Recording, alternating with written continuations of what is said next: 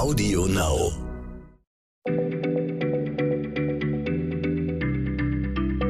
Schneller Schlau, der kurze Wissenspodcast von PM. Hallo und herzlich willkommen bei Schneller Schlau, dem kleinen Podcast von PM. Mein Name ist Stefan Draf, ich sitze hier mit Rainer Harf.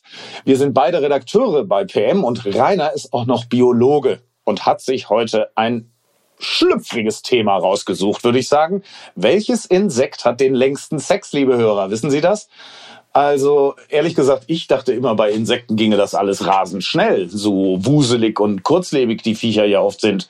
Aber das ist gar nicht so, Rainer, ne? Nein, das ist nicht so. Das könnte man zwar annehmen, aber man muss sich mal eins vorstellen. Es gibt ja rund eine Million Arten von Insekten und wahrscheinlich sind es noch viel mehr. Es sind ja bei weitem noch nicht alle bekannt. Also weit mehr Arten zumindest als bei jeder anderen Tiergruppe. Und da kann man sich vorstellen, dass genauso vielfältig wie eben das Artenspektrum ist, auch das Sexleben der Insekten ist. Und generell gilt im Tierreich, das eben auch für Insekten, das Liebesleben ist weniger eine romantische Angelegenheit, wie wir es vielleicht manchmal interpretieren mögen. Es ist vielmehr ein knallharter Kampf. Also die Männchen, vor allem die Männchen, versuchen mit allen Regeln der Kunst auf Biegen und Brechen ihre Gene weiterzugeben. Und die liefern sich Duelle, die wenden alle möglichen Tricks an, um Nebenbuhler auszustechen und ich sage mal, ihre Angebetete zu erobern. Ja, und was ist mit den Weibchen? Die, die sitzen auf dem Baum und lassen sich anhimmeln, oder wie?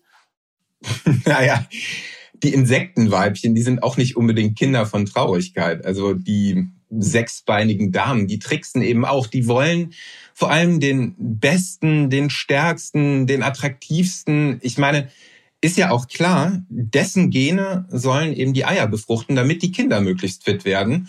Und dabei sind die Insektenfrauen auch recht raffiniert unterwegs. Ähm, die sind sehr wählerisch, so wie man es von anderen Tieren oder eben auch von uns Menschen kennt. Und die Insektenweibchen wollen halt sicher gehen und prüfen immer, ist der auch wirklich gut genug für mich? Und in der Regel muss sich Mann eben beweisen. Also ein bekanntes Beispiel sind Hirschkäfer. dass die Männchen haben ja diese geweihartigen Kiefer, die rangeln miteinander, die attackieren einander. Und wenn einer der beiden Buhler den anderen vom Baum geschmissen hat, ja gut, dann lässt die Hirschkäferin den Sieger halt auch ran.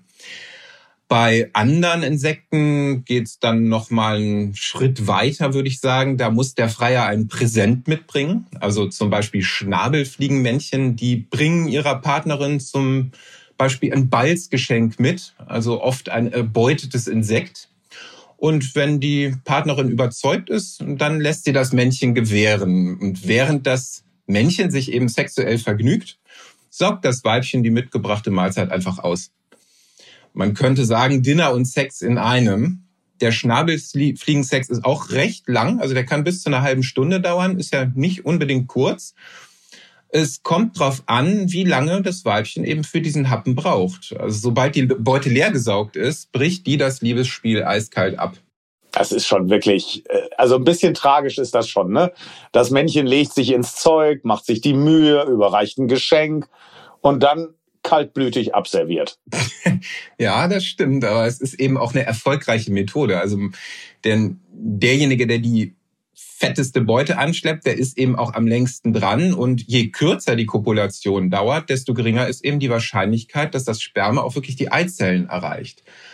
Und ähm, apropos Sperma, also relativ viel Samen müssen manche Grillenmännchen produzieren, und zwar gleich zwei Ladungen. Die erste dient hm, ja quasi der Kulinarik, würde ich mal sagen. Also die schleckt das hungrige Weibchen erstmal begierig auf und die zweite ist dann erst für die Befruchtung bestimmt. Und noch einen Schritt weiter bei diesem Spiel um Mahlzeiten und Sex, da gehen einige Käfer tatsächlich, lassen die Männchen die Weibchen, wenn es denn dann zur Sache geht, einfach mal an ihnen knabbern. Also die Weibchen naschen dann an den nahrhaften Hinterflügeln der Partner. Ja, es ist, Rainer, es wird wirklich immer schlimmer. Wir sind also jetzt mitten im, im Masochismus angelangt. Ähm, äh, kannst du mir mal erklären, äh, was es evolutionär für einen Sinn macht, sich auffressen zu lassen als Männchen? Ja, das Ganze wirkt natürlich total skurril, aber biologisch macht es einen absolut einen einfachen Sinn. Und zwar je besser das Weibchen genährt ist, desto mehr gesunden Nachwuchs kann es ja eben auch zur Welt bringen. Allerdings muss man sagen, ein Insektenmännchen, das sich erfolgreich gepaart hat, äh, kann keinesfalls sicher sein, dass es auch wirklich der Vater der zukünftigen Kinder wird. Denn die Insektendamen haben eben recht häufig nicht nur einen, sondern viele Dutzende Liebhaber. Also weit verbreitet ist das Prinzip, dass die Weibchen das Sperma der diversen Männchen in Taschen ablegen und dann transportieren die das erst zu einem späteren Zeitpunkt zu den Eiern. Und Experimente zeigen eben, dass manche Arten dabei sogar entscheiden können, welches Sperma die Eier erreicht und natürlich eben das der fittesten Bewerber. Ähm, und naja, man kann sich eben auch leicht vorstellen, dass die Männchen im Laufe der Evolution auch einige Strategien entwickelt haben, um sich und ihr Sperma bestmöglich in Position zu bringen. An den Geschlechtsorganen der Männchen befinden sich oft so Kratzer oder kellenartige Anhängsel. Und die sind halt perfekt geeignet, um das Sperma von Vorgängern, ich sag mal, herauszulöffeln und dann halt erst zur Tat zu schreiten. Ähm, andere Männchen verbarrikadieren gleich die Geschlechtsöffnung des Weibchens, äh, wenn sie fertig sind. Die hinterlassen da eine Art Korken, mit dem die Öffnung verschlossen wird. Und das gibt ihnen so ein bisschen mehr Sicherheit, aber ich sag mal, keine wirkliche Garantie, denn andere Männchen mit ihren Apparaten können dann doch die Verschlüsse teils auch wieder entfernen. Es dauert halt etwas.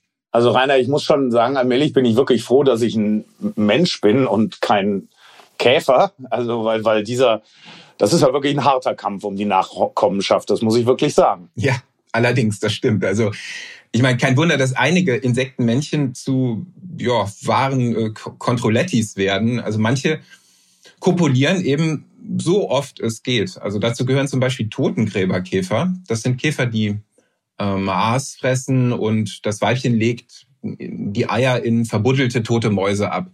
Und der männliche Totengräberkäfer, der ist förmlich davon besessen, dass der Nachwuchs auch wirklich von ihm stammt. Der kopuliert in 48 Stunden rund 100 Mal mit demselben Weibchen. Eine andere Taktik ist es, den Sex, und jetzt kommen wir zu der eigentlichen Frage, eben so weit in die Länge zu ziehen, wie es geht. Und der Rekordhalter ist, voilà, die indische Stabschrecke. Das ist ein flügelloses und, wie der Name schon sagt, stabförmiges Insekt. Die Männchen werden so bis zu sechs Zentimeter lang, die Weibchen sind ein bisschen größer, neun Zentimeter.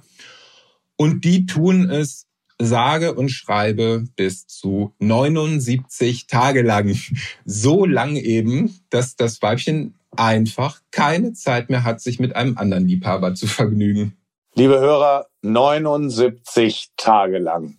Sie können jetzt selber überlegen, ob sich das toll anhört oder doch ein wenig, hm, sagen wir, anstrengend. Wir auf jeden Fall verabschieden uns mit dieser Frage bis zur nächsten Folge von Schneller Schlau. Tschüss. Tschüss. Schneller Schlau, der kurze Wissenspodcast von PM. Zum Schluss möchte ich euch noch den Podcast von Insa Bethke ans Herz legen. Und worum es in ihrem Podcast geht, erzählt sie euch hier nun selbst. Hallo, ich bin Insa Bethke und präsentiere Verbrechen der Vergangenheit, den Crime-Podcast von Geo Epoche. Dort rekonstruieren wir spannende Kriminalfälle aus der Geschichte und wir reisen in die Zeit, in der sie sich ereigneten. So tauchen wir zum Beispiel in die Schattenwelten legendärer Gangster wie El Capone und Pablo Escobar ein und sind im kriegszerstörten Hamburg, wo die blanke Not so manchen zum Mörder machte. Pro Folge gibt's ein packendes Hörspiel und vorweg ein Interview, in dem Experten der Redaktion den Fall einordnen. Hört Hört gern mal rein. Verbrechen der Vergangenheit läuft auf Audio Now und überall sonst, wo es Podcasts gibt. Audio Now.